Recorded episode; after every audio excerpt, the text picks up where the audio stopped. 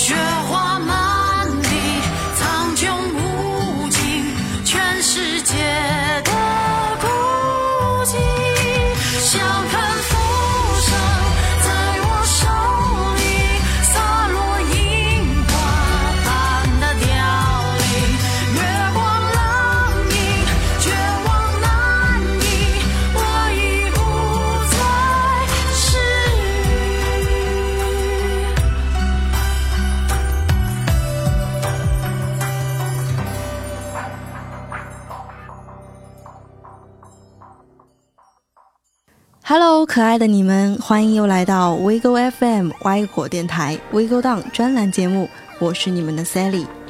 前段时间闲着无聊，就看了《幻城》那部电视剧。且不说这部剧的剧情让我没办法看下去，就连这部剧各位演员的装扮，也真的是让我有点出戏。一定是我对小四的小说和这类剧不感冒。但是让我惊艳的是，其中一首插曲，就是刚才你们所听到的那首《连殇》。每次这首歌出现的时候，都能够勾起我小时候的回忆，因为这个角色就是当年倾国倾城的金喜善所饰演的莲姬，配上莲姬雪地起舞的场景，真是美到窒息呀、于是我赶紧拿出手机，打开 QQ 音乐，看看这首歌到底是谁唱的。不看不知道，一看吓一跳，因为完全没有想到，居然是于文文唱的。Sally 还一直停留在前段时间很火的那首《体面》上。虽然这首歌比《体面》发行的早，但很多人认识于文文都是因为《前任三》，因为一首《体面》。我们都是凡人，永远在找爱，永远希望得到爱。可太多时候，我们在爱里却又感觉不到爱。前任三，我看完之后没有太大的感触。一开始我不知道这到底在讲述一个怎样的故事，或许可能是我的情感经历不够丰富吧，又或许是我走不进剧情之中。但在我身旁的朋友都哭得一塌糊涂。他说：“你看啊，爱就是这样莫名其妙的没了。”是啊，这本来就是一部莫名其妙的电影，上演了一场莫名其妙的爱。朋友问我说是怎么跟前男友分手的，我说，嗯，是因为一件小事情吧，然后两个人就大吵，吵着吵着，我觉得特没有意思，就分了手。之前幻想过无数次我们会因为劈腿而分手，会因为家长反对分手，没想到的是，我们从没预料过的分手理由，成了我们最后分手的原因。看吧，前任三也是这样的，毫无预兆的分手，然后两个人绷着，互相以为我们分不掉，但这一次是真的再见了。再见前任有两个含义：再次相见，再也不见。于飞和丁点两个人看似只是玩玩，却也在打打闹闹中继续走下去了。可孟云和林佳真心相爱，发誓白头到老，风风雨雨的走过五年，却因为一件小事就这么散了。最后林佳走了，孟云和林佳两个人决定完成当初的承诺。孟云带上至尊宝的金箍，站在繁华的广场上，大喊着一百遍：“林佳，我爱你。”最后却被警察拖走的时候，还一直的喊着。林佳在家里吃了很多让自己过敏的芒果，吃到全身出现红点，吃到送进医院急救。孟云被警察拖走的那个片段，伸手在地上努力的抓金箍的时候，我好像看到了至尊宝。我不戴上金箍就没有办法保护你，而我戴上金箍就无法爱你。想到刚和我前男友认识的时候，他本来是不喜欢喝咖啡的，但我非常喜欢，而且每次都是香草拿铁。后来慢慢的，他也喜欢上了。有一次我们在路上碰到，就聊了几句。他女朋友刚好要去买咖啡，就问他喝什么，他说香草拿铁，多要一点香草粉。我忘了那一瞬间我的感觉。而他女朋友走了之后，我还调侃说：“哟，现在喜欢上咖啡了。”他低着头笑了一下。你说我们以前明明互相关心着，彼此相爱着，却还是说散就散了。孟云和林佳最后没有在一起才是对的，因为在一起才是偶像剧，不在一起才是生活。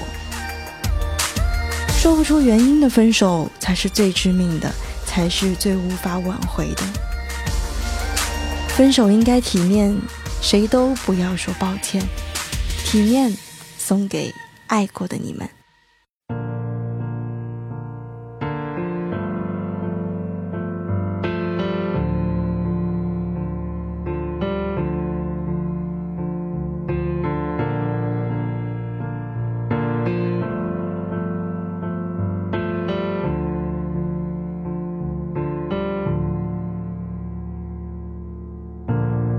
别堆起怀念，让剧情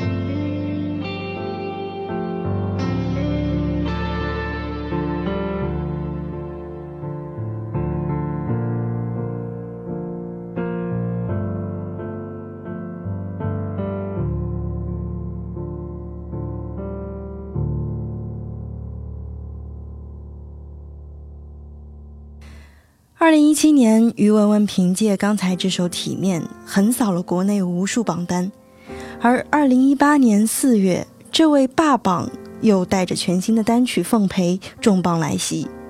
这首《奉陪》是华语乐坛顶级制作人王志平操刀制作，于文文作曲，唐田和于文文共同作词而成的。而这首歌的出现，也终结了《体面》的后期歌荒。氛围微妙、温暖的 bass line，连同独特的 stereo brush snare，恰到好处地勾勒出了《奉陪》这首歌的音乐语境。副歌中层层重复又层层递进，可谓痛快淋漓。层次分明、极具张力的整个编曲，恰到好处地融合了作品至关重要的叙事和抒情的双重要求。当回忆把灯光调暗，是我们电影般的桥段。我们怎么变成这样？怎么只剩遗憾收场？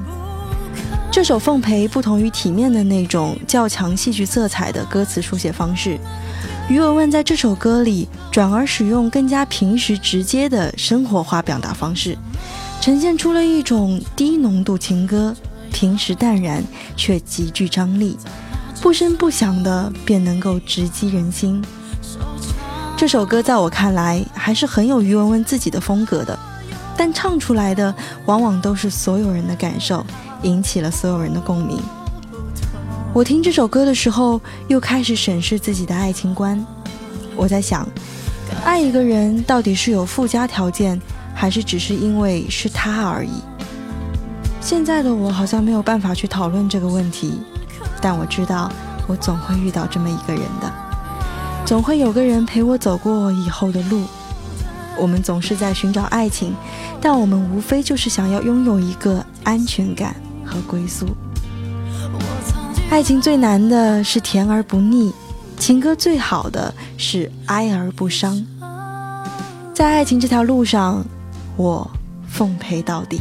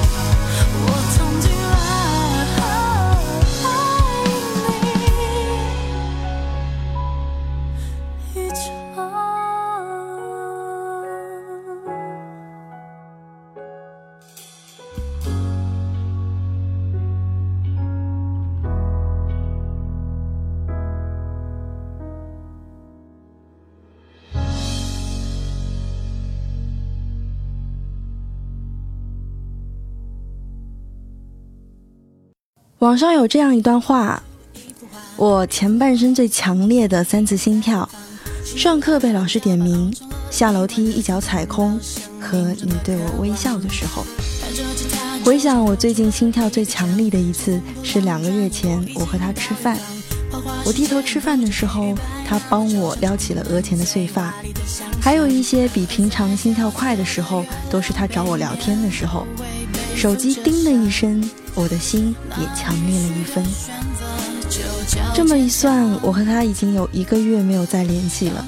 这一个月里，我的情绪异常的稳定，既没有很开心，也没有很难过，甚至也再没有一次强烈的心跳用来证明他还记得他会来找我。小美好这部网剧之前有一个场景，就是江晨和陈小希体检的时候，床位刚好在一起。护士拉开幕帘的时候，江晨转头就看到了陈小希躺在病床上。然后他去测心跳的时候，那个医生问他是不是跑步过来的，心跳这么快。可是江晨是走着过去的。我想啊，江晨自己也没有意识到是什么时候喜欢上陈小希的。也许心跳剧烈是最好的证明。我想到，我喜欢上他也是因为他给了我一次心跳吧。我们在等奶茶说话的时候，风吹得我的刘海有点乱，他就边听我讲话边将我的刘海拨弄好。那一个瞬间，我真的陷入了他的眼睛。即便是他的眼睛很小，也不好看，但他却给了我一次强烈的心跳。强烈到我只能听见心跳，仿佛身边的一切都不复存在。你呢？你最近一次心跳强烈是什么时候呢？接下来呢，Sally 要送上一首于文文的《心跳》，听她的心跳是因为什么？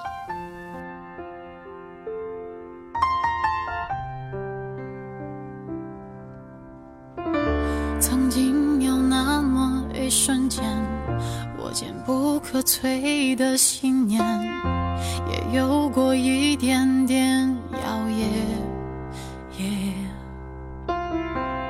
梦境的光辉岁月，随着时间逐渐变迁，不见。寻找自己，坚持什么，找到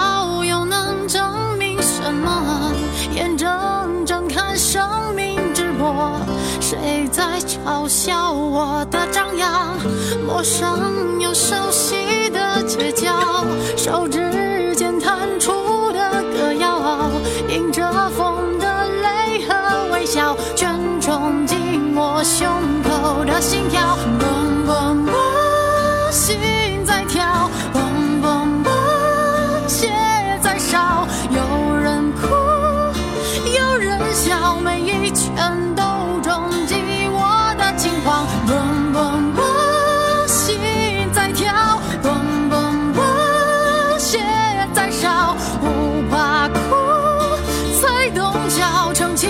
希望而活。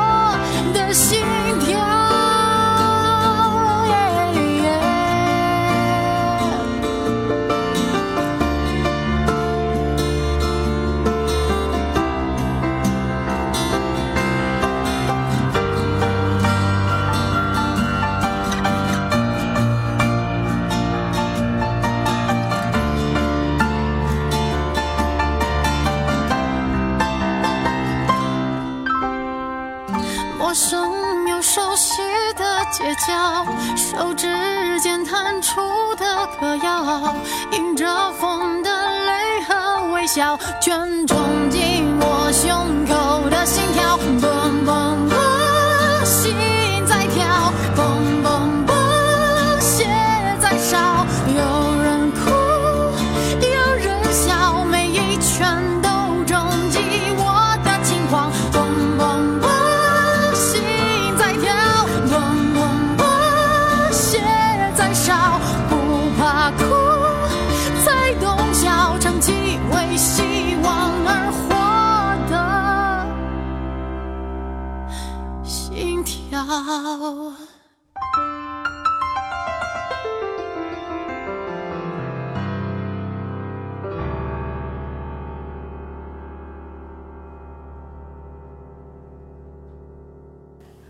网恋了两年的韵，今天凌晨发票圈说分手了。他们是在一个游戏中认识的，于是慢慢的加了微信，开始聊天，慢慢的相处。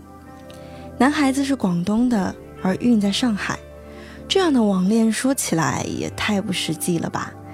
知道这段恋情的人都觉得不可思议，这样的网恋竟然还能谈两年？现在的网恋真的可信吗？前几天，韵还在发朋友圈发聊天记录。男孩子说，以后在广州买房，他们不跟父母住，怕韵和父母之间会产生矛盾之类的。当时我还觉得，也许他们就快要结婚了吧。毕竟网恋能走在一起，是真的非常不容易的。不过才短短几天的时间，他们就分手了。我很小心地问韵，为什么分手？他说，没什么。只是没想到就这样分手了。于是今天下午和 B B 出去的时候，我问他还记不记得上一次恋情是怎么分手的？他喝了一口咖啡说：“嗯，记不太清了，就是走在路上，因为一点小事吵了起来，然后就说了分手，之后就真的再也没有联系过了。本来以为是开玩笑，结果就成真了。还有就是。”那天的阳光特别好，我也记不清我是怎么和前任分手的了。但那是个冬天，我们好像也是在路上拉拉扯扯，不太愉快，然后是在微信上说的分手。那一天我异常的冷静，只是分手而已。我知道不会没了谁过不下去，所以再见吧。希望以后我们都好。分手那天，来自于于文文。我们回不去那天，因为还要前往未来。是不是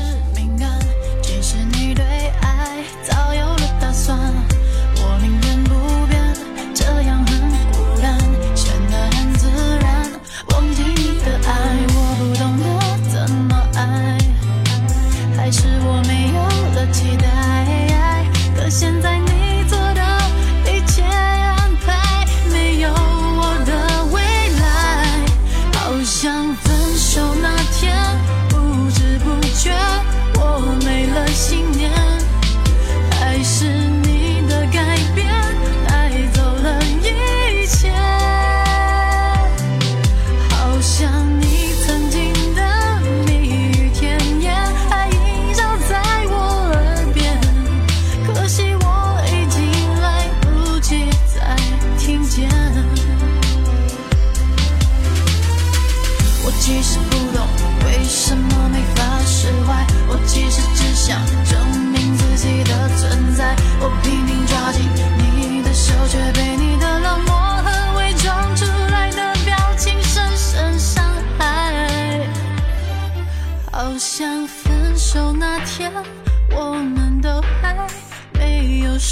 再见，好像整个世界突然没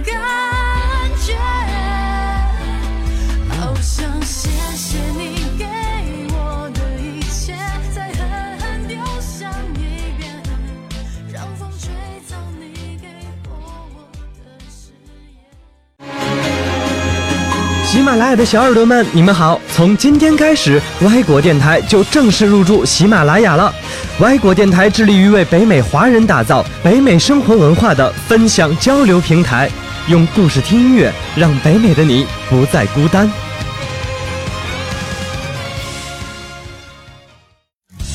这段时间，《无限歌谣季》这个节目火了起来。我也是偶然一次晚上换台的时候，听到薛之谦和小岳岳的合唱之后，才开始关注这个节目的。于文文也参加了这个节目，那首《无题》。也让我非常喜欢。你说湖边的小石子肩并着肩，枫叶间的斑斓好看耀眼。他说美丽的东西不一定只有一瞬间。轻描淡写的几句，却很有画面感，好像我就站在湖边看着这一切，感受着阳光洒在我的身上和湖面。于是我又从手机开始看这个节目，不想错过每一位歌手的创作。第一场的时候呢，于文文穿着简单的衬衫，戴着面具，坐在钢琴之前，唱了一首《稻香》，别有一番自己的味道。之后，他又在节目中一次又一次的给人不断的惊喜。看过《无限歌谣季》，很难不被于文文的才华所折服。而这首《无题》收获了很多的好评，也不单单是因为于文文，张绍刚的词也是被人所称赞的。有人说，张绍刚不愧曾是央视的主持人，才华也不比创作人差。他能将歌词写出意境和画面，将听歌的人轻轻地带进这个歌曲的世界。关于感情的那些记忆，即便是过了很久很久。所有的记忆都变得很淡很淡，可我们都知道啊，我们曾在一起，我们也曾想要白头到老。美丽的东西不一定只有一瞬间，我们的过去和回忆也是非常美丽的，而以后我们还能将它永存在心里。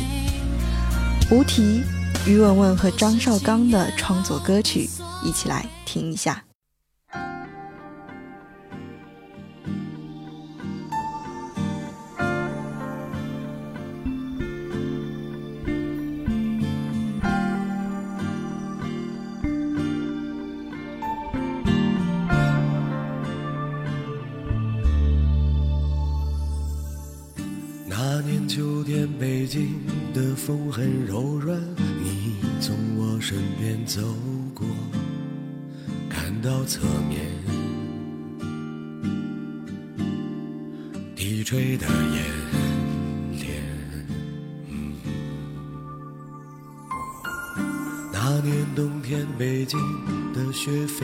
天，你红红的脸，手很暖，湿湿的发端。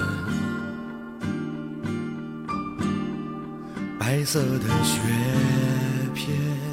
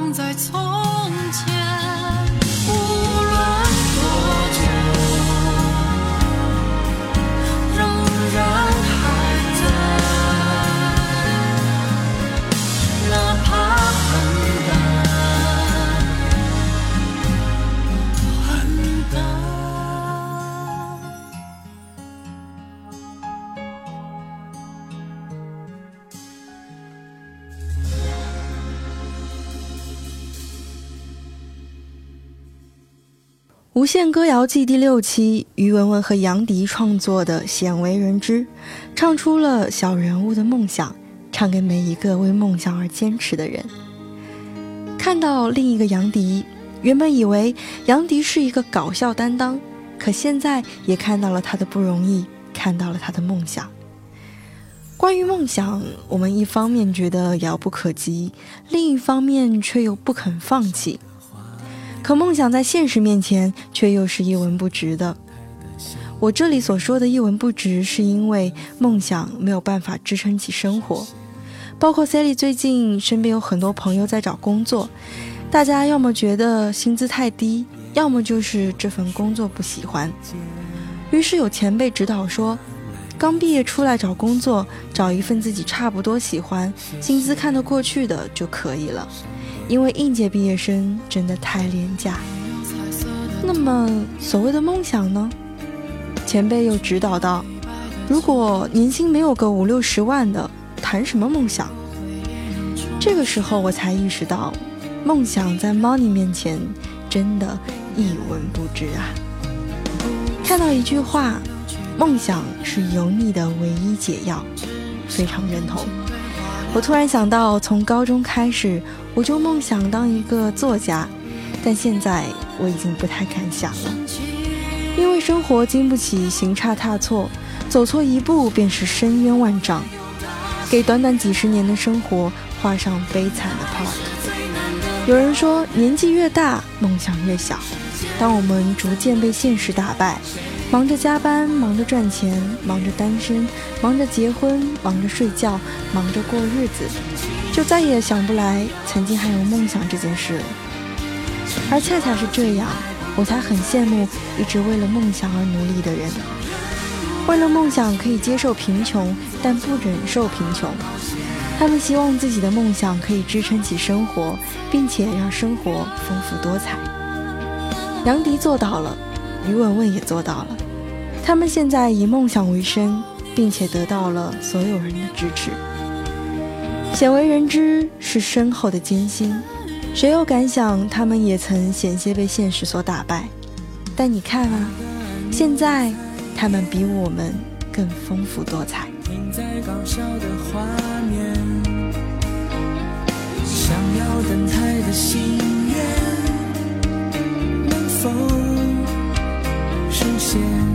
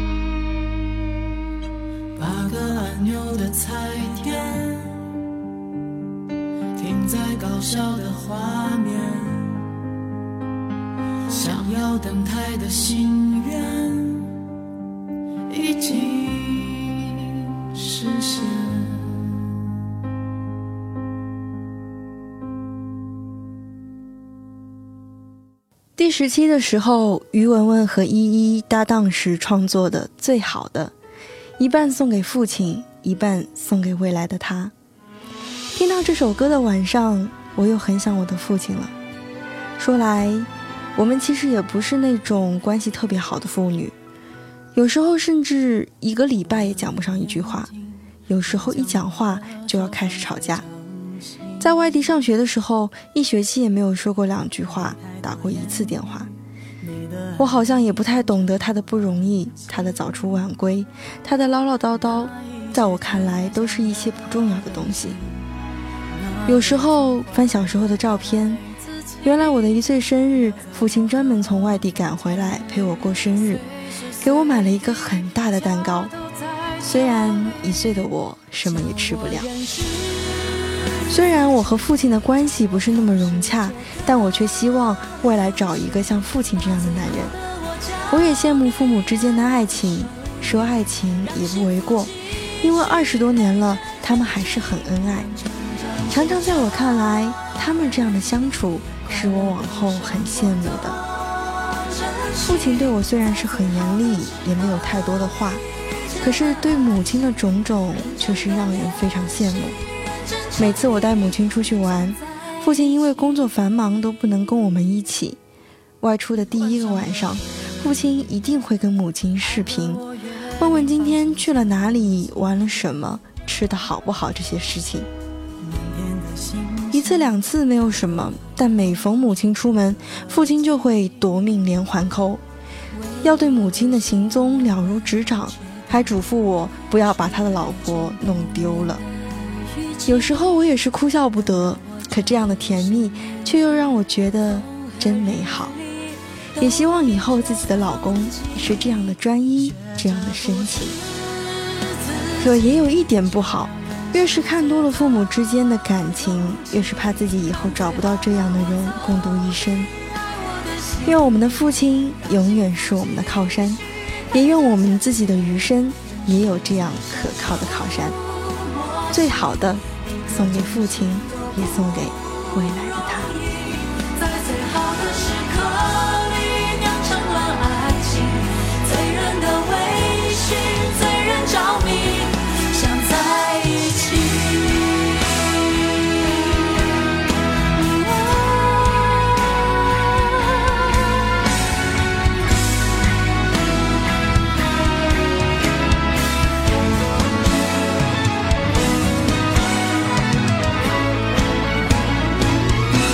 上了耳语，爱和我约定放心相信。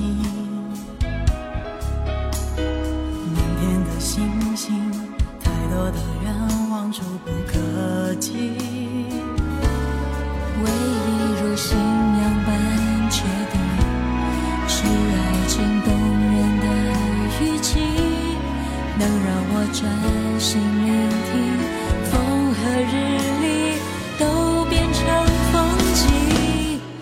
学着不止自己，学两人世界的勇气，看最好的我走。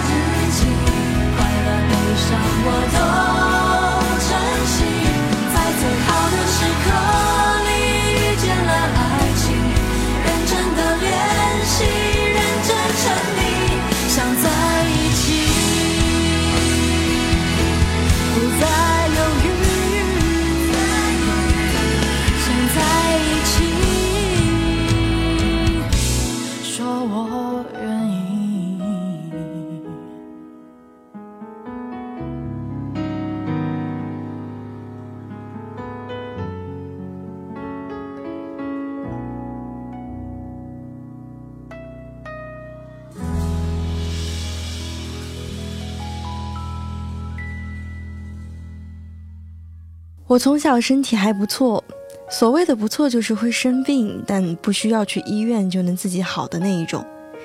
大概五六岁的时候吧，一次半夜发高烧，我妈穿着拖鞋背着我就赶紧下楼去医院。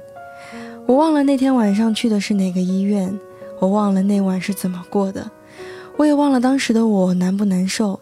我只记得趴在妈妈身上的那个温度，还有妈妈后背浸湿衣服的汗。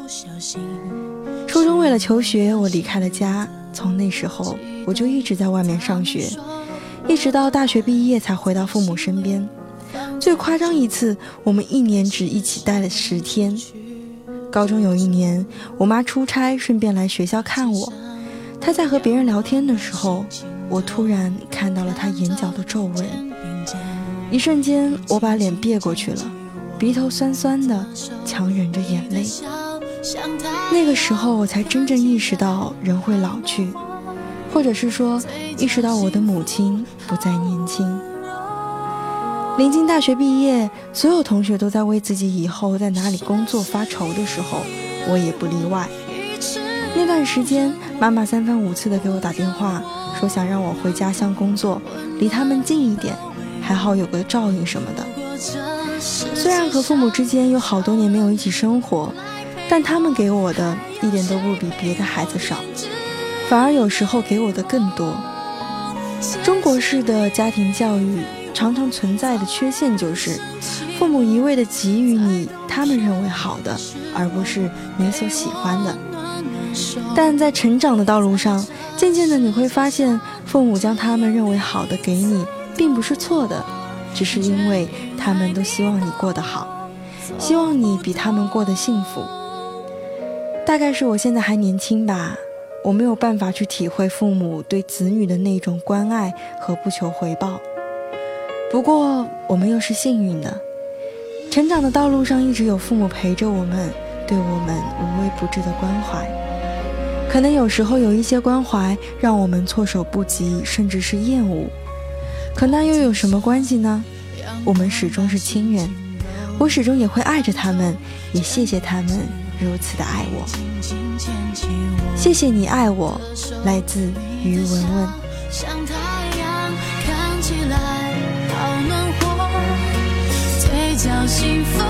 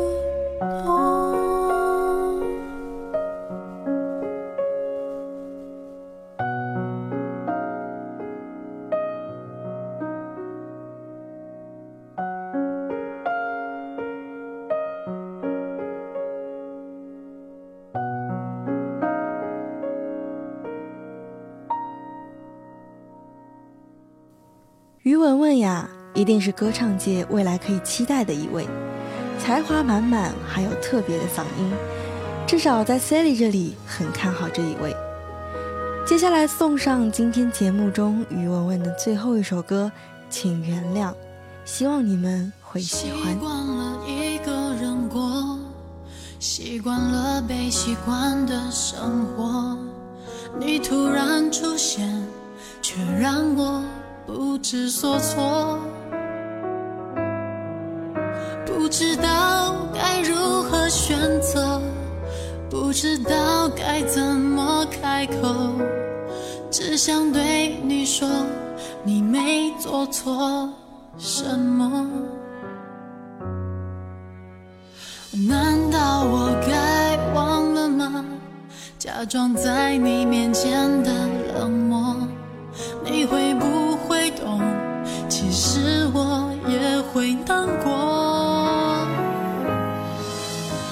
片里微笑的你和我，停格在你牵住我的手，泛黄着我们逃离现实的时候。